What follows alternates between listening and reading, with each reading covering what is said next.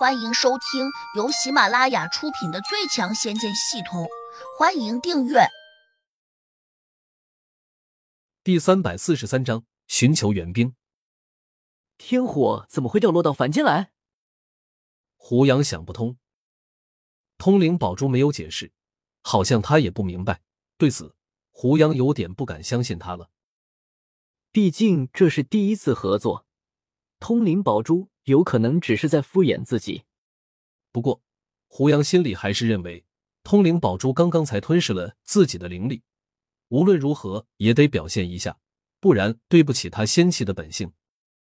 场中众人见胡杨拿着通灵宝珠，就好像在把玩似的。胡落地仙有些不耐烦了，甚至还有点焦躁不安，但他却不敢催促，他只能不停的给土地老头递眼色，大意是说。能不能够给胡杨提个醒，叫他尽快拿仙器出来，灭了地龙王蛇之祸？土地老头瞪了他一眼，板着脸数落了两句：“这还不是你自己造成的，怨得了谁？”说归说，但他却还是转过头对胡杨赔起了笑脸：“胡老大，你打算什么时候出手？”胡杨看也没有看他：“快了。”感觉这话就好像在敷衍他似的，土地老头有点郁闷，但又没办法，只得长声叹息，以此表示自己的不安。时间一点一点的过去，地龙王蛇还在不停的挣扎，天色已经黑尽了，四周一片暗淡，两只绿油油的蛇眼给人一种阴森恐怖的感觉。这地龙王蛇挣扎着时，竟又发出了一个奇特的声音，如同电波一般，穿透力极强。落在众人耳中，有些嗡嗡作响。胡杨依旧没有动作，大家都不知道他在做什么。不过，既然胡杨没有离开的意思，他们自然也没有走。但是，对地龙王蛇一向很熟悉的葫芦地仙，他突然就警惕起来，惶恐不安的对土地老头说：“这畜生好像在召唤同伴。”土地老头心里一紧，忙问：“难道这世上？”还有他这样厉害的大蛇不成？胡落地仙冷峻着脸，有些沮丧的说：“当然有，好像还不止一只。我曾经看见过一回，其中一头是母蛇，年龄大概和这畜生相仿。他们似乎是千年前的伴侣。由于平时各自修行，所以来往的不多。可他今天被胡老大打爆了内丹。”还定在了这里，他自然不会甘心，所以极有可能寻求帮手。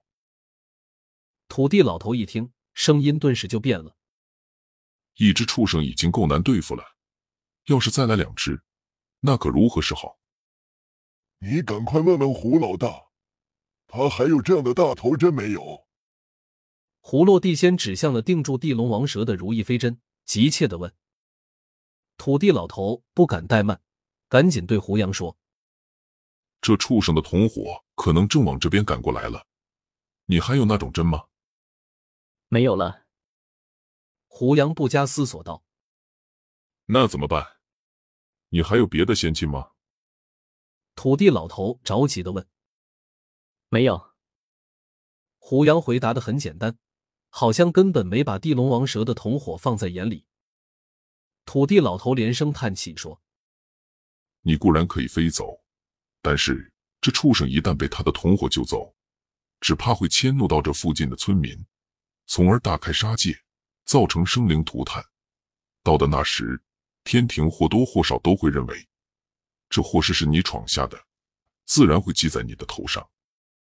他这样说，既是好心提醒，又是警告。事实上，如果事情真像他说的那样发展，胡杨当然会脱不了干系。可是，胡杨依旧神色不变，还在那里专注的看着手上的通灵宝珠，好像没听见似的。他不可能听不见，所以土地老头只能干着急。沙沙沙，沙沙沙。没多久，远处传来了奇怪的声音，如同春蚕吃着桑叶似的。土地老头和胡落地仙立时紧张起来，两人无奈的相视一眼，似乎瞬间达成了共识。看样子得准备逃跑了。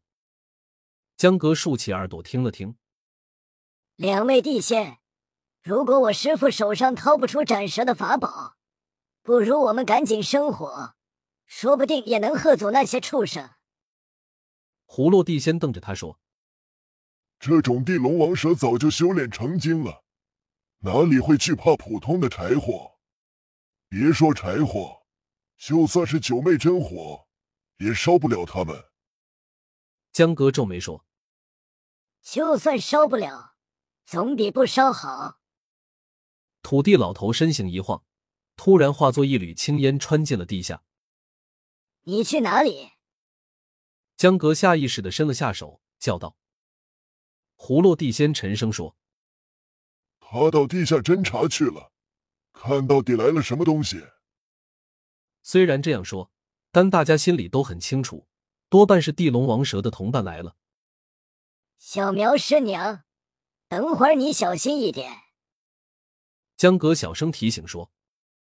乔小苗一脸淡漠，他母亲被蛇吃掉后，才过了半天光景，他还没有从这个巨大的悲痛中走出来，所以对生死看得很淡，甚至还想着怎么替他母亲报仇。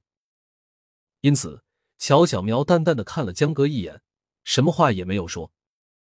就在这时，地下瞬间冒出一缕青烟，紧跟着土地老头跳了出来。他有些惊慌失措，急切的叫道：“葫芦，你说的对，这畜生果然招来了两条地龙王蛇，正在加速往我们这边赶过来。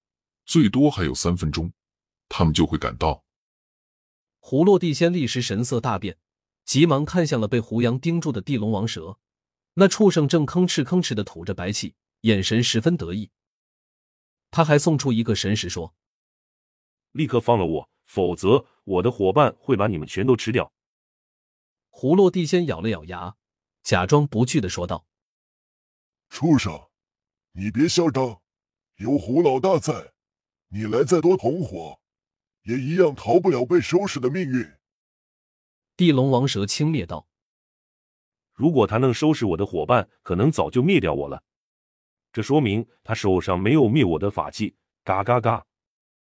地龙王蛇果然不笨，一眼就看到了事情的真相。